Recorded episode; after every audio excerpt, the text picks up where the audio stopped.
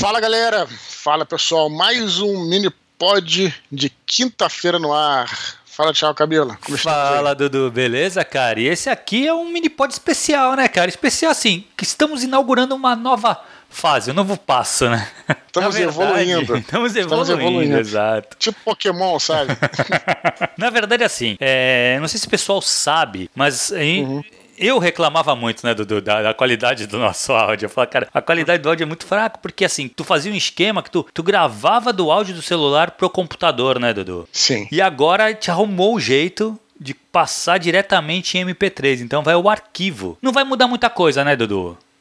É, na verdade é o seguinte, olha só. Quem deu esse bizu pra gente foi o Rafael Albuquerque, né? Que já participou aqui do nosso programa, nosso escreve pra gente aí, né? Uhum, frequentemente e tal. E ele tem outro canal chamado Escrita Livre. Já divulguei todo, todas as paradas dele aqui. É, aí ele me deu essa, essa dica né? Porque o, o, problema é o seguinte: eu até tinha tentado fazer anteriormente jogar o MP3 no Telegram. Só que o problema é que ia como arquivo né, como um arquivo, não era arquivo de áudio, era como arquivo. Isso era péssimo, realmente era difícil, você tinha que clicar, ainda tinha que baixar para o teu aparelho, era um uhum. caos, assim. Então não ficava bom, realmente acabava atrapalhando muito, dificultando as pessoas de escutarem. Então ele me ensinou como é que a gente joga o MP3 como arquivo de áudio aqui no corpo, aqui da nossa timeline do Telegram. E aí fica excelente, porque além de vocês não ter perda de, de qualidade, vocês conseguem escutar só apertando play normalmente, muito parecido do que seria um arquivo de áudio. E além disso, você pode até baixar para o seu aparelho também, se você quiser, inclusive, baixar uhum. ou no aparelho ou no computador. Se quiser jogar para outro dispositivo, sei lá, eu tenho daqueles. Como eu, até hoje, eu, eu, por exemplo, Thiago, eu uso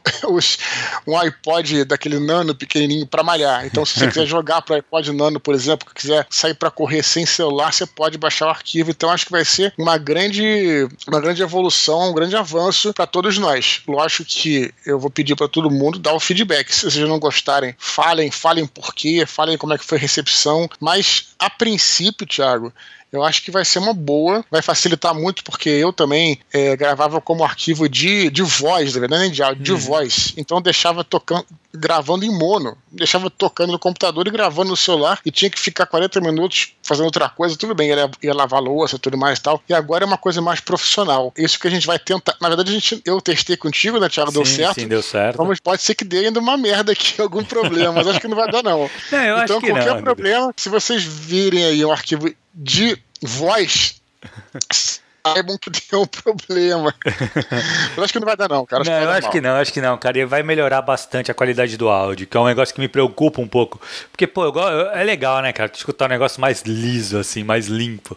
Então eu acho que só tende a melhorar. Mas, como o Dudu falou, cara, dá o feedback, vê o que vocês acharam, se vocês preferiam como era anteriormente, a gente vê, mas assim, pra gente facilita e eu acho que vai melhorar demais para vocês também. Porque, pô, uma qualidade de áudio, um, um, áudio mais limpo fica mais fácil de escutar, né, cara? Beleza, Dudu? Sim, é isso aí. Beleza, e... mais um recadinho da paróquia aí. Manda. É o seguinte, só para lembrar, né, que eu já coloquei o link aqui em cima, né, numa postagem de sexta-feira é da semana passada, se eu não me engano, foi sexta-feira da semana passada. Participei lá de, um, de uma live no YouTube do podcast Caixa de Histórias, né? E Caixa de Histórias, para quem não sabe, já falamos sobre ele aqui. Na verdade, é um projeto do Paulo Carvalho. Tem um, ele tem um podcast que ele faz, um, um, faz uma leitura início de um capítulo e fala de um livro, né? E aí ele tá fazendo lives agora também e me convidou aí para participar de uma live, cara. E eu fiz questão de divulgar aqui, cara, porque foi muito maneiro. A gente, é, geralmente, o pessoal me escuta fala, é, falar sobre autor, sobre negócio de escrita, que a gente fala muito sobre escrita aqui, uhum. sobre técnica de escrita. E lá nessa live, Thiago, foi muito legal que a gente falou unicamente sobre leitura, quer dizer, sobre livros. Eu falei sobre minha perspectiva e minha vivência como leitor. Que legal. E é muito legal, porque eu não assisti ainda, Dudu. Bola solto. Vale a pena, Thiago. Falei lá sobre. Ele pergunta como é que foi o início, qual os primeiros livros que a gente que eu li, né, no caso. Eu digo a gente porque ele vai chamar mais pessoas lá para participar e tal. E a gente passeou legal por vários vários livros, comentamos vários livros, falamos sobre. É, porque não, como não. Quer dizer, ele tem as perguntas, mas como não tem pauta, a gente vai solto. Né? Então falamos sim. sobre literatura policial, falamos sobre ficção científica, analisamos, falamos sobre um livro que ele já tinha lido, a gente analisou livros que a gente gostava. Foi um papo muito bacana, então que ainda que legal, não. cara. É, eu, sou, eu sou um grande fã, cara, do, do Caixa de Histórias. Eu acho o podcast dele muito legal. E, e assim, é quem não conhece, quem, quem já escutou do Desconstruindo, ele faz a voz, né, cara? Ele fez a leitura do, do Conan, lembra? Lembra? É claro que eu lembro. Então, é, então, e ele é, pô, é, assim, é muito legal. Quem não conhece também o Caixa de Histórias, vale a pena, cara. É um podcast literário muito, muito bom. É isso aí. Então, só para lembrar. Qual é o endereço do. Tá no YouTube do Caixa de Histórias, né? É, no YouTube Tem o link. Caixa de Histórias. Ou então tem o link aqui, É, só, só que. subir é, e ver só o que link. como eu já postei o link aqui, Hum. não vou postar no descritivo de hoje. Já postei Sim. o link aqui anteriormente. Então é só É vocês só irem lá correr, foi sexta-feira, se não me engano. De sexta-feira passada, é isso mesmo. Só Beleza. procurar você. No, no Telegram é, é fácil, porque você vai é, descendo, subindo, dependendo. Exato, é muito você, mais fácil. você- aí, fica, aí fica o thumbnail ali, né? Uhum. Então dá pra. É, livros mudam vidas é o nome do programa. Que legal. É, Dudu, falar em live, hoje tu vai ter mais uma live, né, cara? Pra felicidade dos participantes do curso. Ah, sim, pô, é verdade, cara. Esqueci completamente de novo, cara. olha só, é, pois é, olha só, hoje, hoje quinta-feira, às 9 horas, né? Hum. Eu, é o que aconteceu. Na realidade, não sei se vocês conhecem o Newton Rocha. Talvez, não sei se todos conhecem aí, é chamado de Tio Nitro. O tio Quem é esse Nitro. cara? É um, é um, é um, um RPGista, Thiago. Verdade, Ele, ele tem um trabalho é, bem longo aí na internet e tal, e fora da internet, inclusive, mas ele é um RPGista das antigas, Sim. da nossa época. Ele é até um Exato. pouquinho mais velho que a gente, né? Já, pô, já fez sistemas de RPG, aventuras. É, o cara trabalha com literatura, também escreve coisa e tal. É, É, ele tem um de cenário inglês. de RPG também, se eu não me engano. Acho que é Legião Sim, o nome. Sim, sim, o cara é todo engajado em É. RPG e desde, e desde tempos imemoriais, né? e aí, o que que acontece? Eu entrei em contato com ele para gravar um áudio aqui, né, no nosso Telegram, que provavelmente vai ao ar na semana que vem. O que, que eu queria falar com ele? O que, que eu vou falar com ele quando eu gravar esse áudio? Vou falar com ele sobre é, justamente esse jeito antigo de jogar RPG e o que que isso pode trazer pra gente, né? Pra Uhum. galera que tá jogando hoje, ou pra quem conheceu RPG hoje, mais recentemente e tal. Aí eu chamei ele pra participar e ele é, aproveitou para também me convidar para esse programa dele, que é uma live que ele tem lá no, no, no canal dele. Acontece acho que toda quinta-feira, e então nessa quinta-feira hoje eu seria o convidado às 21 horas, 9 horas, e é, ele botou ali como mote principal o livro, né? O livro que eu lancei, O Santo Guerreiro, mas eu Sim. acredito que vá cair pro lado é, do RPG, porque é uma parte. Então, quem quiser me escutar falando sobre RPG literatura, hoje, hoje, né, eu, eu vou colocar o link aqui no descritivo. Só vocês clicarem lá, definirem o lembrete, e às 9 horas temos um encontro marcado no YouTube. Hoje, às 9 horas, vai ser bacana. Vamos trocar uma ideia. Infelizmente eu não vou poder estar lá, que a gente tem um encontro lá do curso, Dudu, mas com certeza eu vou assistir depois, cara. Me interessa bastante saber. Cara, eu acho assim, o Tio Nitro ele é um, realmente uma. Ele é uma personalidade do RPG do, do, do Brasil, né, cara? Eu sei que esse, esse- ele tem um cenário, se eu não me engano, é no sistema Old Dragon, que é um sistema mais old Sim. school mesmo. Então, assim, eu acho que a cara vai ser a cara, né? Ele é aquele jogador mais antigo, que tem aquela perspectiva mais antiga. Se bem, cara, que eu vejo algumas postagens dele, ele tem Uhum. uma, uma pegada meio do. Como é que é? Aquele Powered by Apocalypse, sabe qual é? Que é um Uhum. sistema que é um sistema bem ou moderno, né, cara? É um sistema bem, a- Aham. bem tanto é que o novo Cult, ele é Uhum. baseado nesse sistema. É um sistema super narrativo, que é uma coisa Sim. que é- que foge um pouco desse RPG mais antigo. Pô, deve ser interessante, cara. Eu sei que ele tem bastante a acrescentar. Eu tô louco pra ver isso aí, cara. Pena que eu não vou poder acompanhar hoje. Mas com você certeza eu vou ver gravado. pode. Muito bom. Beleza? Então esses são os recados aí, Thiago. Legal. Vamos pros e-mails? Bora pros Bora. e-mails, cara. Primeiro e-mail é do Gabriel Santos, cara. Ele fala assim: Salve grandes mestres da escrita criativa. Antes de começar a escrever, me fiz o desafio de ler alguns autores nacionais. Depois de várias leituras, notei uma característica peculiar em escritores iniciantes. Muitas vezes o texto do autor nacional me passa a impressão de ser traduzido do inglês. O que deve ocorrer é que nós lemos muitas obras traduzidas e acabamos escrevendo como um tradutor. Utiliza palavras não usuais na nossa realidade, como franzir o senho e corpulento. Por outro lado, utilizar expressões do cotidiano brasileiro, ao meu ver, dá uma impressão de texto de baixo nível. O que acham desses dois cenários? Quando usa um ou outro? No caso de um livro de fantasia ou histórico, seria interessante evitar expressões nacionais ou não? E aí, Dudu? Beleza. Eu, pra dizer a verdade, eu entendi o que ele quer dizer, mas os exemplos que ele deu, eu não concordo, não. Não, cara. concordo Franz- também, cara, porque o Franzir o franzir o senho, senho... corpulento.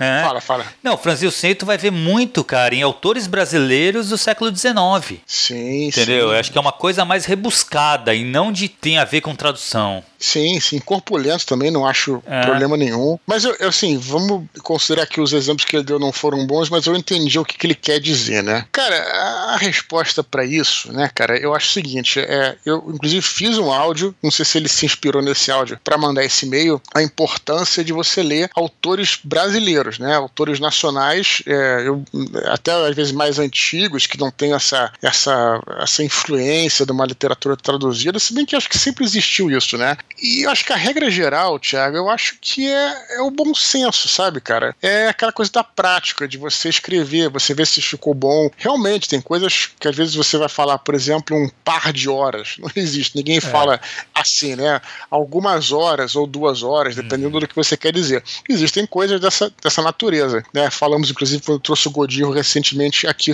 falando sobre isso. Mas, cara, é, eu acho que o bom autor, o bom escritor, ele sabe, né? Eu acho que ele sabe. Talvez o, Gabriel esteja lendo, talvez, autores que não estejam tão maduros, né? Se bem que eu acho que ele falou aqui escritores É, iniciantes, é verdade. é, é. É, não, de fato isso existe, mas, mas é claro, né? Quando você vai amadurecendo e tal, você, você vai melhorando, você vai vendo os exemplos de outras pessoas, vendo o que, que até lendo um texto em jornal, vendo como as pessoas falam tal, né? Isso é uma coisa. Quanto a usar essas palavras assim, mais, vamos dizer assim, rebuscadas em cenários de fantasia ou histórico, a gente também já fez um. um não sei se a gente falou no, no áudio que eu fiz ou se foi aqui, que é aquela coisa, né? Se você, por exemplo, vai descrever uma cena no século XVIII, no século XIX, você vai usar uma palavra muito rebuscada ali, o problema é que você vai transmitir um, um arcaísmo, né? Vamos é, enquanto na realidade as pessoas da época, né, para elas aquele linguajar era um linguajar comum. Então como é que você vai traduzir isso? Se você vai parecer que eles naquela época estavam falando um linguajar comum, porém arcaico, estavam falando, estavam se referindo a um período anterior àquele. Não sei se eu me, me fiz entender. Uhum. Então esse é o problema. Você tem que realmente é, usar o bom senso. Eu sempre eu cito aqui é um cara que eu me inspirei muito, que é o Cornell. O Bernard Cornell ele usa ali é, um, cenas né, de, de é, fortes ali no exército, em que o cara fala palavrão e tal, e tá falando de uma época em 500 depois de Cristo, Uhum. né? Então, assim, eu não sei se eu teria uma solução nem uma resposta. Eu acho que a melhor maneira é a gente usar o bom senso, praticar e observar. É difícil cravar uma resposta pro, pro Gabriel aí e dar É. ele uma solução. Eu também acho meio complicado pra se chegar num. Ainda mais assim, quem aí coloca da, se tem a ver com, com tradução. O bom tradutor, cara, ele vai passar, na verdade, meio que despercebido, né? Ele vai pegar o texto, ele vai A gente falou isso com o Godinho aqui. É, então ele vai transpor esse texto para o português, né? Ele vai, vai passar para o português o texto, só que de uma maneira que respeitando as intenções do autor. Então, eu, eu não sei, talvez seja isso, Dudu, que tu falou. Ele deve ter pego escritores iniciantes, que tem alguns vícios ainda de linguagem e tal, que, que acaba refletindo no texto. Eu meio que não concordo, cara. Os exemplos que ele deu não foram exemplos legais, assim. Os dois exemplos, tanto Corpulento quanto Franzil Senho, são coisas usadas ah, pelo português brasileiro mesmo, assim. A galera Claro, claro. fala isso. Pode não ser uma coisa que a gente fale muito, mas Uhum. é uma coisa no, no, no texto, em produção textual, é, é usado, sabe, bastante. É porque franzil sem o, a questão é que a gente não fala porque a gente vê isso, né? Exato, é A isso. Uhum. não ser que você esteja descrevendo, entendeu? Mas assim, o- e, e na, na literatura você tem que descrever. É. né? O franzinho cego é uma expressão, é uma expressão Exato. física, né? Que eu digo. Então, claro, você, você não precisa falar. Então eu disse pro Thiago, eu É. franzi o senho e falei pro Thiago isso. Não, se eu tô cara a cara com você, tudo bem aqui, tô no áudio, vai, mas você vai ver minha Claro, expressão. vai estar entendeu? vendo, né? Exato. Então, É por isso. que não se fala no cotidiano, entendeu? Mas assim, é, enfim. É, e ele Eu fala acho- de. Ele, ele coloca uma comparação, né, cara? Ele confronta aí essa, essa escrita um pouco mais rebuscada, pelo que eu percebi, e a, e a escrita um pouco mais coloquial, mais cotidiana mesmo. E o Sim. que que. Cara, aí foi o que tu falou, aí é bom senso. é Saber misturar essas coisas é o que vai dar riqueza pro teu texto, entendeu? É, tem uma, tem uma técnica, né, Thiago? É, não sei se você certamente conhece. Eu não sei nem se essa técnica tem um nome, que é você mudar né, certos termos só para deixar com a mesma sonoridade, mas não deixar igual como era. Então, por exemplo, o, se fala muito isso dos livros do Martin, que eles, ele coloca, em vez de Sir, coloca Sor, uhum. né? É, em vez de master, coloca meister, meister. né? É. Então existe até uma técnica, isso não é uma coisa inventada pelo Martin, não. Existe até uma técnica para dar uma, uma quebrada, né? Para dar uma confundida ali, para não ser igual, mas você olha e você entende que significa a mesma coisa, né? Isso é. Enfim, você pode trabalhar com essas coisas também. Depende da situação, claro. Então, beleza, Dudu, vamos pro próximo e-mail, cara. Jefferson Batiste. Ele fala assim, ó. Bom dia, tarde ou noite. Primeiro, gostaria de parabenizar o Eduardo pelo trabalho que ele vem desempenhando nos mini-pods junto ao Tiago. Acredito que ajuda bastante pessoas como eu, que buscam ter suas obras finalizadas e um dia publicadas. Já pensei em diversos títulos para o meu romance, que agora é temporariamente chamado de Deuses da Eternidade. Um amigo meu, que está me ajudando com a edição, porém, me aconselhou a não me preocupar com isso agora, pois, segundo ele, não é tão importante neste momento. Queria saber se ter um título de uma história é vital para o desenvolvimento dela, ou se eu posso esperar para decidir isso apenas ao concluir o projeto. Atenciosamente, JB Ribeiro. Jefferson Batiste Ribeiro, provavelmente, né? Excelente. E aí, Dudu, os títulos, cara, cara tu já tem os títulos antes de começar a escrever? Tu... Na realidade, verdade, eu acho que o ideal, o ideal mesmo é você no final, né? Você escrever tudo e decidir no final uhum. qual é o uhum. título, porque vai ficar mais de acordo com a obra, né? É, eu, infelizmente, acabo. É, não é o ideal, galera, falando verdade, assim. Me envolvendo aí em séries, em trilogias, então acabo tendo que decidir o título antes. É péssimo isso. Não acho bom, né? Acho que é uma coisa que tem que ser decidida. Porém, porém, também é bacana você volta e meia pensar no título, mudar o título lá, no, sabe? Tipo, você ir testando vários títulos, falando para as pessoas, né? É, enquanto você tem tempo, sendo no autor publicado, você tem tempo aí para uhum. praticar, né? Para exercitar. Então vale a pena você mudando o título, perguntando para as pessoas o que, que você acha tal. Mas eu não acho nem um pouco vital, muito pelo contrário, eu acho que o melhor realmente é a gente decidir ao encerrar aquela obra, sabe? Porque ali você pode, com a obra pronta, você de fato tem uma visão, por mais que você tenha um roteiro pronto, saiba o que você vai falar, ela acaba, às vezes, tomando rumos, né?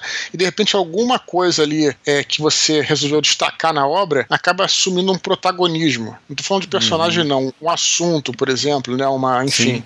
Ou qualquer coisa ali que você não tinha planejado. Então, poxa, você é excelente você poder deixar isso para o final, né? É, infelizmente, eu não, eu, na maioria das vezes eu não tenho essa, essa opção. Mas a batalha, só para deixar um, um testemunho, né? A Batalha do Apocalipse teve vários títulos, né? E eu optei por vários, né? E no final acabou ficando um que era é, o mais óbvio. tá entendendo? que era isso, a Batalha do Apocalipse. Foi o mais óbvio que teve. E eu não queria. Eu achava o título horrível, achava o título péssimo. É, eu queria que fosse é, porque você pensar bem, de fato, não é um título poético. Né? O, o Filhos do Éden é um título tema, é um título é. poético, mas Batalha do Apocalipse não é poética, é porque a gente está acostumado. Está acostumado, né? é verdade, pode e, ser. Então, assim, eu achava ruim, assim, eu até acho que ele cumpre o seu papel, poeticamente é ruim. Então eu fiquei naquela dúvida tal, e tudo aí no final acabou que quem até decidiu foi meu professor José Louzeiro, às vezes eu falo dele aqui, um cara com uhum. quem eu é, tive aula de roteiro, me ajudou. Ele sempre lia todos os, é, os livros que levavam para ele. Ele falou: Olha, adorei esse título, tudo mais e tal, e acabou que ficou. Mas eu acho que o ideal é no final. Então eu acho que você não precisa. Tenho certeza que você não precisa se preocupar com isso agora. não deixe que isso se transforme num empecilho para você escrever. Uhum. Porque a gente vê muito isso aqui também, né, Tiago? Pessoas que vão criando uns problemas, o que é normal, a gente respeita, uhum. faz parte da insegurança e vai travando, né? Exato. Vai embora. Esse que é o meu conselho, esse é que eu posso é, Eu acho algum. que esse bagulho de título, cara, eu acho que é legal a gente pensar um pouco no porquê do título, né? Qual a importância do título? Isso também é, é legal ter isso. É, cara, sim. o título, ele realmente ele, é, ele tem uma importância grande na obra. Porque ele é, junto com a capa, ele é o que? Ele vai, vai vender a tua obra, né? Um bom é. nome, ele atrai um nome poético, um nome que ele explique, consiga, consiga resumir o que, do que, que se trata aquilo tal. Então, assim, é legal você refletir um pouco sobre a importância do título, para depois pensar no título. Aí vem o que o Eduardo falou. Se você tem um livro terminado, você vai saber quais os pontos chaves do teu livro, o que salta mais aos olhos, tal, e você colocar o título baseado nisso. Então uhum. tem essa vantagem, né? Eu acho que com certeza, eu não acho que tenha não tenha muita regra para isso. Você pode definir o título antes de começar a escrever. Você pode definir o título quando estiver escrevendo ou definir o título depois que acabar. O que importa é que o título ele não tem que te prender em momento algum. O que importa é a tua história. O título ele é, isso. ele vai ser relevante depois que você acabar a obra. Isso é certeza. Ele vai, o título só vai ser relevante quando a obra estiver pronta. Porque uhum. não adianta você só ter um título na mão. Você tem que ter uma obra com um título, entendeu? Sim. Então assim, não botar as carroças na frente dos bois. E outra coisa, Dudu, eu não sei, mas eu sei de casos já, isso eu sei, de livros que tiveram o título alterado pelo editor. Uhum. O que deve Sim. ser relativamente comum. Se você chega com um título que não tenha muita força, que não tenha, diga muito sobre a tua obra tal, talvez um editor um pouco mais atento, um pouco mais crítico, vai te sugerir que altere o título. O que eu é. acho que é completamente plausível você parar e pensar, porque assim, se o editor está falando o editor ele tem a experiência de vender obras, né? De, de vender livros, de vender. Então, assim, se ele está falando, eu acho que ele tem mais experiência legal, o autor menos experiente, escutar o editor, entendeu? Nesse é, caso. É, não, né? sem, sem sombra de dúvida, existe essa questão também. Essa questão de escolher o título ela é bem interessante, porque o título não é só o que vai chamar, o, uma das coisas que vai chamar o. Mas ela, ele também faz parte da própria contação de histórias daquele, daquele negócio. Quer dizer, você o que, que você quer comunicar com aquilo? Uhum, né? Exato. Você quer comunicar o quê? Um título, uma mesma história. Você pode. Inclusive, títulos. É, se você for pensar aqui, por exemplo, ah, tem aqui até uma. Tem até, até uma famosa história, Thiago, mas é de filme, que é do. É excelente essa, esse case aqui, que é do corpo fechado, né? Você uhum. lembra desse filme do Shyamalan? Sim, sim. Então, o filme do Shyamalan... Né? Unbreakable, né? Corpo Fechado, ele, assim, é, tem muita gente que não gostou e eu fui um dos que detestei o filme. E te digo o motivo, né? Porque ele veio né, de um Sexto Sentido, que é um filme com uma parte mais sobrenatural, uhum. né? E o Corpo Fechado, nada tem de sobrenatural. É a história de um de personagens de, de quadrinhos, né? De super-heróis e tal. Exato. E aí, o título foi Corpo Fechado e remetia a uma coisa sobrenatural. Então você vai até o cinema, foi até o cinema esperando algo como ser esse sentido e viu algo completamente diferente. Achei péssimo. O filme uhum. não é tão uhum. ruim, não. Se você for ver bem, tem gente que gosta. Não, eu acho ele bem legal. É, o Shyamalan a gente pode até fazer. ele é cara é. mega polêmico, né? Mas, não, enfim, eu gosto do não... filme, é que você tem que ver ele nessa perspectiva. Não, tudo bem, não vou nem entrar nessa. É. Concordo contigo, não, não, mas concordo, em geral, assim, uhum. concordo. Mas essa questão, então, de repente, se você está trazendo um título que não vai ser compatível com. Beleza, você pode encaixar aquele nome naquela história? Pode. Mas você está querendo comunicar o quê? De repente, com esse título, estava querendo dizer para as pessoas que vão assistir o filme, que vão comprar o seu livro, que elas vão esperar uma história sobrenatural, quando na realidade é uma história sobre outra coisa, uhum, entendeu? Sim. Então, isso que é importante pensar, isso é o trabalho do editor e tal. E também o título, ele, ele isso eu me deparo todo dia quando eu é, intitulo um capítulo. Meus capítulos Sim. são titulares, tem livros que não intitulam um capítulo, também é uma decisão editorial. No editorial é no caso do autor, né, mas fazendo edição do próprio livro, de pensar de novo o que, que é mais importante naquele capítulo. Às vezes, às vezes você não, não encontra, mas aí é um exercício interessante, né? Daquele Sim. capítulo, o que, que é o núcleo? O que, que pode ter acontecido várias coisas naquele capítulo, mas geralmente tudo gira em torno de uma coisa. Pelo menos um capítulo acho que deveria ser assim, enfim. Uhum. Também não sei. Enfim, aí você intitula aquele capítulo com esse, né? As pessoas vão encontrar aquilo. Então é uma discussão bem interessante, que é até mais profunda do que pode, pode parecer inicialmente. Eu diria para o Jefferson pensar é, o que, que você quer comunicar, por exemplo, uhum. com Deus da eternidade, né?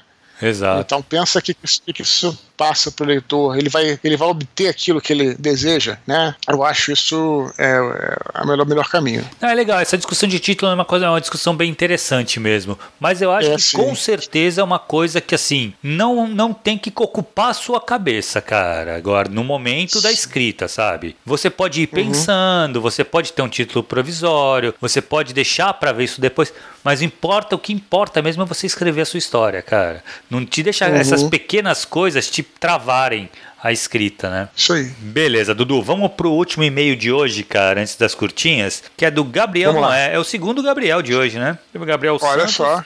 E agora é o Gabriel Noé. Ele fala assim, ó: Boa tarde, Eduardo e Thiago. Comecei a escutar o Minipod há pouco tempo e tenho uma dúvida a respeito da escrita. Supomos que em uma parte do meu texto eu diga, abre aspas, e havia uma vila ao sul de Orst, fecha aspas. Eu acho que fala assim na cidade, não sei.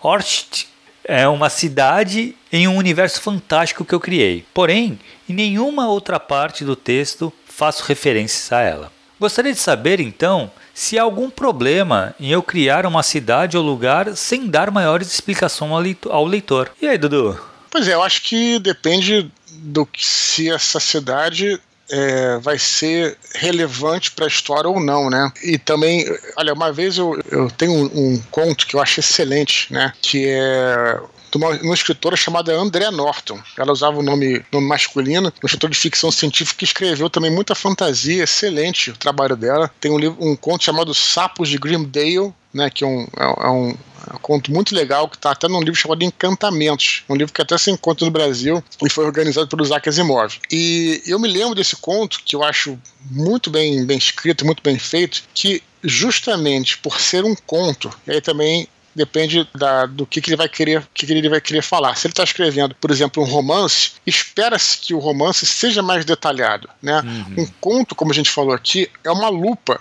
sobre um acontecimento. E é o que esse conto mostra, né? É uma história de uma, uma mulher ali que, que vai encontrar um cara, tudo, e tem uma situação, enfim, que eu não vou entrar em detalhes. Mas tem uma hora que ela está caminhando e, e, ela fala, olha, ela está pensando, né, sobre uma fortaleza, ela, ela, cita o nome da fortaleza, o fulano está na fortaleza e tal, mas não entra muito em detalhes, mas ali é essa proposta, ser um conto, ser uma lupa sobre um acontecimento. Então eu não vi problema, muito pelo contrário, esse, esse, essa, essa narrativa ela é curta e me levou a querer saber mais sobre esse mundo que uhum. é o mundo, acho que é do Alto Halak, se eu não me engano, é o mundo que ela criou lá e tal, uma coisa tipo Forgotten Realms, assim, né? Só que literário, não tá no RPG. Então não vi problema. Agora tem que pensar, né? Se essa vila ela vai ter importância ou se, né, vai ser um conto pequeno, se vai ser um romance. Tudo é aquela coisa que a gente sempre fala, né, Thiago? A gente pode ficar falando muito aqui o que a gente acha, mas tudo é o bom senso também. Né? Exato. Né? Então, só, só vendo para ter certeza como é que isso ficou, eu diria assim. Mas num conto, por exemplo, você pode colocar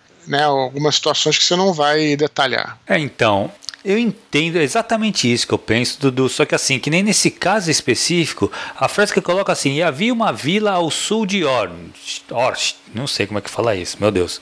Mas assim, o, nessa frase, alguma coisa tem que ter importância. De novo, a gente fala, por mais que seja um romance, que você pode se espraiar um pouco mais, você pode escrever, descrever um pouco mais, sair, não precisa ser tão conciso quanto um conto. É, se você colocou essa frase, e havia uma vila ao sul de Orns, ou o Orns tem alguma importância, ou essa vila vai ter que ter uma importância, porque senão não tem por que você colocar essa frase, entendeu? Então, assim, você pode se espraiar? Pode, mas pensa que tudo que você coloca no romance, ele precisa ter uma um porquê ele estar ali, entendeu? Uhum. Não é uhum. cada palavrinha tal, mas qualquer informação nova, alguma coisa nova, você tem que das duas, uma, cara, ou você vai avançar a história com isso, ou você vai ajudar a descrever melhor o seu personagem, ou você vai complicar o conflito. É isso que você tem que buscar, sabe? Sempre as, as ações, as coisas que acontecem, elas têm que ter um fundamento, elas têm que ter um porquê. Então, assim, nessa frase específica, o que eu vejo, que eu acho que é uma frase isolada num, num e-mail, então, assim, não dá pra gente tecer muito, muitas ideias a partir disso. Mas, a princípio, olhando só essa frase isolada, o que eu penso assim, ou essa vila é importante, ou a cidade é impronunciável é importante, uhum. entendeu? Das duas, é, uma. É, é, a construção dele aqui, né, ele fala assim, havia, havia uma vila vila ao sul de Ornes, né? É, parece que o Ornes era como se fosse uma, um, um marco importante. Exato. Provavelmente então, uma talvez... cidade um pouco mais. Depois ele fala, Ornes é uma cidade do meu universo fantástico. Então, assim, é uma cidade que deve ser uma cidade importante que ele deve ter se referido várias vezes. Uhum. Olha só, estou olhando aqui o conto, Tiago. Olha só, restava o fato de que seu nobre irmão a tinha posto fora da fortaleza Orla, porque ela não tinha permitido que as megeras da cozinha dele fizessem alguma poção maligna. Então, quer dizer, é, ele fala o nome da fortaleza, ela fala o nome da fortaleza, Fortaleza Orla, mas hum. o contexto ali é importante, a fortaleza não tem muita importância na história, né? Uhum. É só mais um nome. Agora, Sim. se você está usando Ornes como um marco de referência, é. talvez seja. É aí que eu tô te falando, é, é Vai muito depender, é, o texto. É, exato. Né? Não dá pra gente também Mas... tecer muitos comentários baseados numa frase só, né, Dudu? Fica é difícil. É Mas assim, Ficamos, é isso. Ficamos... Fica bom senso, cara. Deixamos ele, ele com mais perguntas mais do que respostas. não, não, mas é verdade. Acho que uma coisa que tu colocou é muito verdade, cara. É o bom senso. É o bom senso. É você olhar e falar assim, putz, o cara que vai ler isso aqui, ele vai ficar. Vai faltar informação para ele? Se tu, uhum. se tu acha que vai faltar informação, tu vai ter que dar mais informação, entendeu? É Sim. assim, tem que, tem que ter, não adianta. O escritor ele tem que ter bom senso pra caramba mesmo. Beleza, Dudu, vamos pras curtinhas então, cara. Primeira vamos curtinha do nosso querido Fernando Raposo. Gostaria de que comentássemos sobre a importância do ISBN para os livros e em especial para obras independentes. Ele afirma que na Amazon existe o SIN, assim, que é o Amazon Identification Number. O registro na Biblioteca Nacional é o bastante?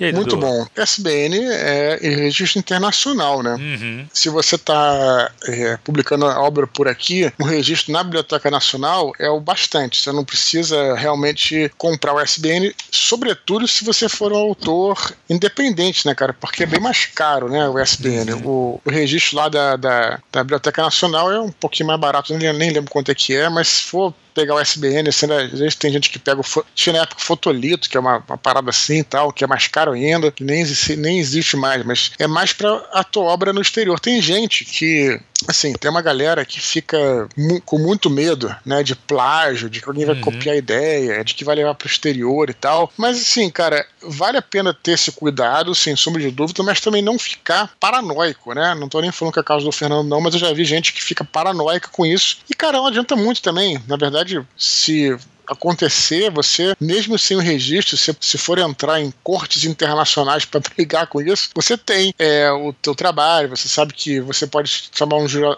um tradutor juramentado para mostrar a parte o cara vai traduzir e tal. Enfim, é um processo né, quase que acho que nunca aconteceu. Se bem que acho que já aconteceu uma vez ou outra, mas enfim, eu acho que o ISBN é mais para se você vai publicar talvez para uma editora, desde que a editora paga isso, ela é, tem esse traquejo de fazer isso. Se você é um autor que você é, um autor independente, eu não veria necessidade de fazer o SBN. O que, que você acha, Thiago? Você deve ser mais então, do que eu Dudu, é, Na verdade, assim, o que eu acho é vai depender muito do que o Dudu falou, assim. Eu acho que vai valer a pena. Eu acho que o ISBN ele tem algumas vantagens, que é realmente ele vai ter lá o código de barras, que vai facilitar a parte da comercialização do seu livro, entendeu? Até na livraria, sabe? O cara bater ali o código de barras e tal. Uhum. Só que ele tem um custo. Se for se você estiver pensando como um editor, eu acho que vale uhum. a pena. Agora, para um autor independente, como ele coloca aqui, onde tua venda é feita no boca a boca, provavelmente tu faz essa distribuição pela internet ou uhum. em e-book e tal, aí é mais, mais a preocupação, acho que se, realmente seja pelos direitos autorais, os direitos é, intelectuais, né, cara, da, da, da tua obra, uhum. se alguém vai plagiar ou não. Hoje em uhum. dia, assim, o que não dá para ficar, gente, a galera pira demais com isso, né, velho? Assim, eu vejo que uhum. muita gente pira, acha que, putz, vão roubar minha ideia e vão fazer. Hoje em dia, com a, com a internet e, e computador e tal, você tem como deixar registrado o que você fez. Quer ver uma maneira de você registrar facilmente? Acabou de escrever teu livro? Manda pro e-mail de alguém, de algum familiar teu, esse livro. Uhum antes de publicar, antes de mostrar para ninguém, para ninguém. Uhum, Porque uhum. nesse e-mail vai estar tá lá o e-mail com o anexo, com a data que você enviou. Acabou, é, é prova uhum. mais que suficiente em qualquer corte que vai olhar esse e-mail e falar, não, realmente é dele, ó. Antes de qualquer alguém ter acesso ao livro, ele já tinha enviado para alguém. Acabou. Uhum. Então, assim, o problema é. de você provar que o texto é seu, que a ideia é sua, cara, é isso. Só que, assim, eu acho que a, o registro ele, ele, traz outras coisas, outras vantagens, que é essa vantagem mais comercial mesmo, sabe? De você uhum. ter uma, um código de barras, é uma coisa mais profissional, você vai estar tá catalogado, entendeu? As bibliotecas usam ISBN, entendeu? Não é uhum. só as livrarias, as bibliotecas. Se, se o teu livro estiver numa biblioteca, o teu ISBN vai estar tá registrado nessa biblioteca. Você uhum. pode pesquisar o livro pelo, pelo, por esse número. Então, assim, eu acho que tem as suas vantagens, para um autor independente, eu acho que vai depender da fase desse autor. Porque tem autor independente que está muito bem, que já está bem estabelecido e quer continuar independente, não quer ir para editoras. Eu entendo, concordo. Aí, cara, talvez tu tá ganhando um nome e tal. Tu quer que teus livros além de vendê-los, você quer ir nas bibliotecas da, das escolas ou do, algumas bibliotecas públicas, é, aí é legal você ter o ISBN, entendeu? Mas acho que é uma hum. decisão para tomar assim, dependendo do nível que tu tá na, na carreira, entendeu? Eu, sinceramente, uhum. assim, se for por, por medo de, de, de plágio e tal, eu acho desnecessário. Uhum, Agora, porque tem a Biblioteca Nacional, né? Exato, que também que é bem mais barato, né? A Biblioteca Sim, Nacional eu já, eu já fiz algumas vezes para roteiro que eu escrevi, coisa assim. É bem simples de fazer também, né? Então, assim, isso te, te, garante, isso te deixa bem garantido uhum. mesmo. Agora, o ISBN é outra parada, uma parada internacional, foi o que o Dudu falou. Tu, pra, pra lá fora, se você pensar em lançar lá fora, tu vai ter que ter o ISBN. E na verdade o ISBN é. não é só do livro, né? É legal pensar isso também. Ele tem a ver uhum. com como é que é a edição. Se tu lança uma segunda edição, é um sim, outro sim. ISBN. Isso, entendeu? Isso, isso, Ele diferencia bem os livros. Então, assim, é uma parada bem mais profissional. É, é por isso que para bibliotecas ele é um, é um número importante. Porque tu vai uhum. ver, tu não vai ver o livro, tu vai ver a edição tal do livro tal, entendeu? Uhum. E, e, às vezes, lógico, para uma pesquisa aí, pensar, estou pensando muito mais em livros não, fix, não de não ficção, que tu vai precisar de uma edição X do livro ou três edições diferentes do mesmo livro para comparar elas. Então você uhum. tem que ter o ISBN de cada uma delas. Então eu acho que é uma coisa eu acho que é uma coisa que assim, é para um escritor mais maduro, que já está com uma carreira bem estabelecida, e se for independente. Se for, se você vai para uma editora, provavelmente a editora vai cuidar disso, você não precisa nem se estressar com isso aí. Excelente. Tiago, a segunda curta é só que eu vou ler, porque ah, tem a ver ah, contigo. Boa. Ele diz o seguinte: Jorge Azevedo elogia o curso do Tiago Cabelo e diz que, além da qualidade do trabalho do professor, o nível do conhecimento dos alunos é assustador no melhor sentido possível, claro. Ele agradece ao professor e aos colegas pela bagagem literária que ele tem acumulado. E aí, como é que tá o curso, tá, Thiago? Tá muito legal, cara. Pô, valeu, Jorge. Cara, o, o, o curso tá muito legal e, e, uma coisa que ele falou é verdade, mas também o conhecimento dele também é bem grande, tá? O Jorge manja hum. bastante. É, cara, o legal dessa turma, Dudu, é isso, cara. A turma ela é muito uma, se mas uniu muito. Mas eu tinha falado isso, eu sempre falei isso, né? Antes de você abrir o curso, eu falei que, que as pessoas é que, claro, sem desmerecer ser o professor, né, que afinal de contas eu também falava isso quando eu dava aula, os alunos é que fazem muito do curso, né? Exato, cara, exato. Não, assim, Dudu, ficou o grupo tá muito legal, cara, muito legal mesmo, sabe? Pô, é, o grupo do Telegram que a gente tem no grupo, cara, é diário, assim, é várias conversas muito interessantes, cara, muito legais. Além disso, pô, a gente tem uns encontros, cara, que a gente faz com, com, com, o pessoal. Eles, que nem toda terça-feira eles se encontram, eles. Os uhum. nossos encontros do curso nas quintas-feiras. Eles marcaram uhum. de se encontrar na terça também para ficar trocando ideia. Muito bom, cara. É mó legal, né, cara? Foi o que eu falei, pô, que, que, legal. Ainda mais num tempo de pandemia que nós estamos vivendo, pô, é um espaço que eles vão encontrar para conversar de literatura, trocar ideia de livro, dos projetos deles, Pô, é muito. Essa troca do, do grupo, cara, tá muito, muito legal. Eu tô muito feliz com essa turma. Eu falo pra eles, eles falam que tem uma turma secreta, né? Que não, não tem ainda. Mas lógico, eu pretendo futuramente abrir novos, novas turmas, né, cara? Só que assim, eu tenho até medo de putz, essa turma tá tão legal, cara, que, porra, assusta, sabe? Quando tem medo de, putz, a próxima turma, será que vai ser assim também? Será que vai ser legal assim? Eu acho que, claro, foi o que tu falou, a gente, na verdade, a gente acaba atraindo gente legal também, né, Dudu? Eu não uhum. sei, eu não, sou muito dessas de, ah, putz, é, é energia, que eu não, eu não, não não é que eu acredite muito na energia, mas eu acredito que assim, como a gente é assim, as pessoas Sim, né? que nos escutam e, e, que nos sabe, conectam com a gente, acaba é. sendo assim também, né? Não é uma energia, sei lá, espiritual, coisa é, assim, exato, né? mas é uma é. energia né, que a gente acaba se ligando com pessoas que a gente tem a ver com a gente, normal. É, é, eu, acho, eu acho que é isso mesmo. Legal, legal, cara. Muito bom. Em Obrigado, breve estarei lá valeu, no curso, Jorge. dando uma palestra lá exclusiva para vocês. Lá. É verdade, é verdade. Logo, logo. Certo. Isso aí. Beleza. O última curtinha de hoje, cara, do Rafael Buquerque. Do... Sim, Falamos acima dele. Campinas, do Telegram uhum. Escrita Livre, que mencionamos na abertura, e diz que ultimamente tem folheado alguns livros aleatoriamente e percebido certo aumento no uso de aspas em detrimento ao uso dos travessões. É, ele diz que essa prática causa nele certa estranheza e pergunta o que achamos do assunto. Beleza, olha só, eu acho que é uma questão de preferência, né? Não acho que uhum. seja um problema, não. Eu não gosto. Eu pessoalmente uhum. não gosto. E por enquanto ainda me parece que é, causa uma certa antipatia. Não que isso vai me impedir de ler o livro, mas causa uma certa antipatia porque parece que o cara tá querendo ser diferentão, sabe? Ah, vou fazer aqui uhum. como os americanos fazem, sabe? Uhum. Eu acho meio bobo, assim. Eu acho que, enfim, não. É, é, na dúvida, eu acho melhor manter outra versão porque é mais simpático, né? É, você não, não enfim, mas eu não me, não me é, eu leria numa boa. A gente já leu alguns livros com, com aspas, prefiro travessão. Cara, o que realmente me incomoda, isso é um problema que eu tenho mesmo, sinto muito, desculpa dizer e tal, vão falar, vão criticar e tal, mas uma coisa é minha, cara, eu não consigo ler livros com romances, no caso, com o tempo verbal no presente. Não consigo ler. Alguns livros, inclusive, é, já é, cara, eu já tentei, sabe? É uma coisa minha, tá? Me julguem, como se fala Não, isso, sabe? Primeira pessoa no presente, cara, para mim também é me falaram é, que... daqueles Jogos Vorazes, que ele é feito na primeira Sim. pessoa no presente. E foi um livro que fez Sim. bastante sucesso. E falam Sim, que é então, bom o livro. Preferência minha. Não tô falando, não tô falando mal de ninguém, não, cara. Tô uhum. falando minha preferência, tá? Sim, sim.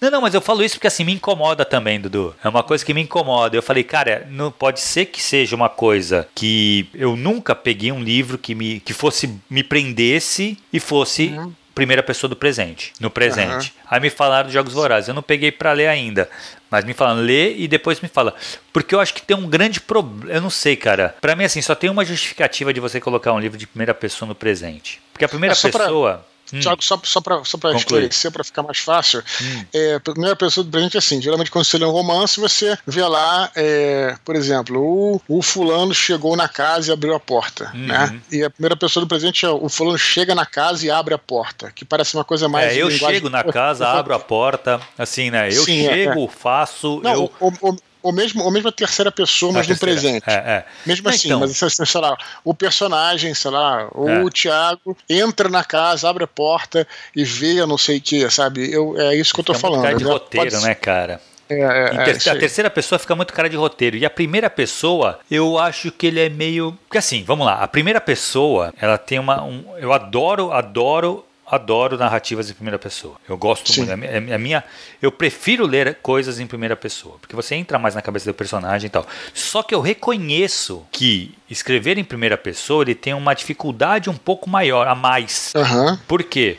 Porque tu vai ter que localizar esse personagem narrador nas cenas. Então tu não vai poder contar uma cena onde esse cara não está lá vendo. E tem Sim. outra coisa também da primeira pessoa, normal, sem ser no presente, né? Que é ele não vai morrer. Porque se ele tá contando essa história, uhum. ele então, assim, para mim a única razão para alguém escrever alguma coisa na primeira pessoa do presente é trazer essa dúvida que é a primeira pessoa, mas esse personagem não está seguro. Uhum. Porque normalmente o personagem em primeira pessoa ele está seguro. Uhum. Porque se ele está contando, o, a gente pode ver isso pelo Lovecraft. Uhum. O Lovecraft, normalmente, quando o cara tá contando, ele já passou pela situação. Ele tá ali, ele pode estar tá maluco, ele pode estar tá descrevendo coisas que ele viu, mas Sim. ele já passou por aquela situação. E hoje ele está relatando isso. aquilo. Isso, isso. Certo? A, a, no presente, você não tem essa segurança. Uhum. Então, acho que é a única justificativa. E mesmo assim, eu não vejo problema, Dudu. O problema é, eu nunca li nada que eu achei bom. Entendeu? Uhum. Pode ser que tenha, pode ser que apareça. E pode ser que esses Jogos Vorazes seja o, o, grande divisor de águas aí que mude a minha cabeça em relação a isso. O pessoal do curso que falou: não, lê os Jogos Vorazes, tu vai achar legal. Eu falei: vou ler. Uhum. Mas eu já eu tinha, no, no, no, curso eu cheguei a comentar isso. Que não adianta, cara. A primeira pessoa do presente, para mim, é uma coisa que até hoje eu não encontrei nada que eu falasse: caraca, isso aqui é bom. É. Não, eu acho que até pode ser. Eu, eu vou te falar, eu já tentei ler alguns aí, pra não dizer que eu tô sendo preconceituoso, né? Lembro que uma vez eu tava, eu tava assistindo direto Walking Dead, né? Porque que era, enfim, também, que eu gostava, vamos dizer assim, né? E aí, cara, a editora Record tinha lançado vários livros spin-off. Eu tava louco pra uhum. ler, tava adorando a história. E eu falei, ah, será que. Falei com a editora, será que eu poder, se poderia mandar esse livro e tal. Ela me mandou todos, né? E, cara, são todos em terceira pessoa do presente, né? Uhum. E aí, cara, não tive que me desfazer dos livros, cara. Fiquei com uma pena, porque realmente não conseguia, cara. É, Mas então é uma fica coisa meu cara minha, de né? roteiro, né, Dudu? No presente é. fica meu cara de roteiro, assim. O cara vai e abre a porta, ele pega. Putz, eu não sei, não sei. É. Pra mim, eu acho também que não, não, não tenho liga, mas talvez, é o que eu te falo, Dudu, talvez eu não tenha pego ainda um livro que, pá, me convenceu, sabe? Então pode Boa. ser isso mesmo. Beleza, Beleza, Dudu? Então, pra encerrar, vamos lembrar o pessoal, Dudu, para continuar escrevendo para eduardospor.gmail.com. Lembrando que assim, os e-mails de vocês que é o que fazem o Minipod, né? A gente está aqui para ler os e-mails. Todos os e-mails são lidos e, cara, se não for lido na íntegra, vai vir pelas curtinhas aqui, que sempre trazem ótimas conversas, ótimas. Pô, hoje mesmo, então foram três curtas muito boas, né, cara? Isso aí, é, eu quero dizer que a gente está recebendo muitos e-mails, felizmente, Thiago. Eu vou legal. insistir, eu vou insistir para que vocês não desistam, porque nós vamos ler esses e-mails. Pode ser daqui a um mês, pode ser daqui a 15 dias, mas todos os e-mails são lidos. Então, uhum. não se preocupem. E como recado final, Thiago, eu só quero dizer que não se esqueçam que hoje, quinta-feira, hoje, quinta-feira, eu estarei ao vivo lá no, do, no canal do Tio Nitro e é o Nitrocast. E aqui embaixo na descrição tem o link, tem um encontro ah, marcado legal. com você hoje às 9 horas da noite, beleza? Perfeito, então, Dudu. Então foi isso, cara. Um abraço pra galera e um abraço pra todo, Dudu. Valeu, galera. Espero que tenham curtido o nosso programa de hoje. Até a próxima e tchau, tchau.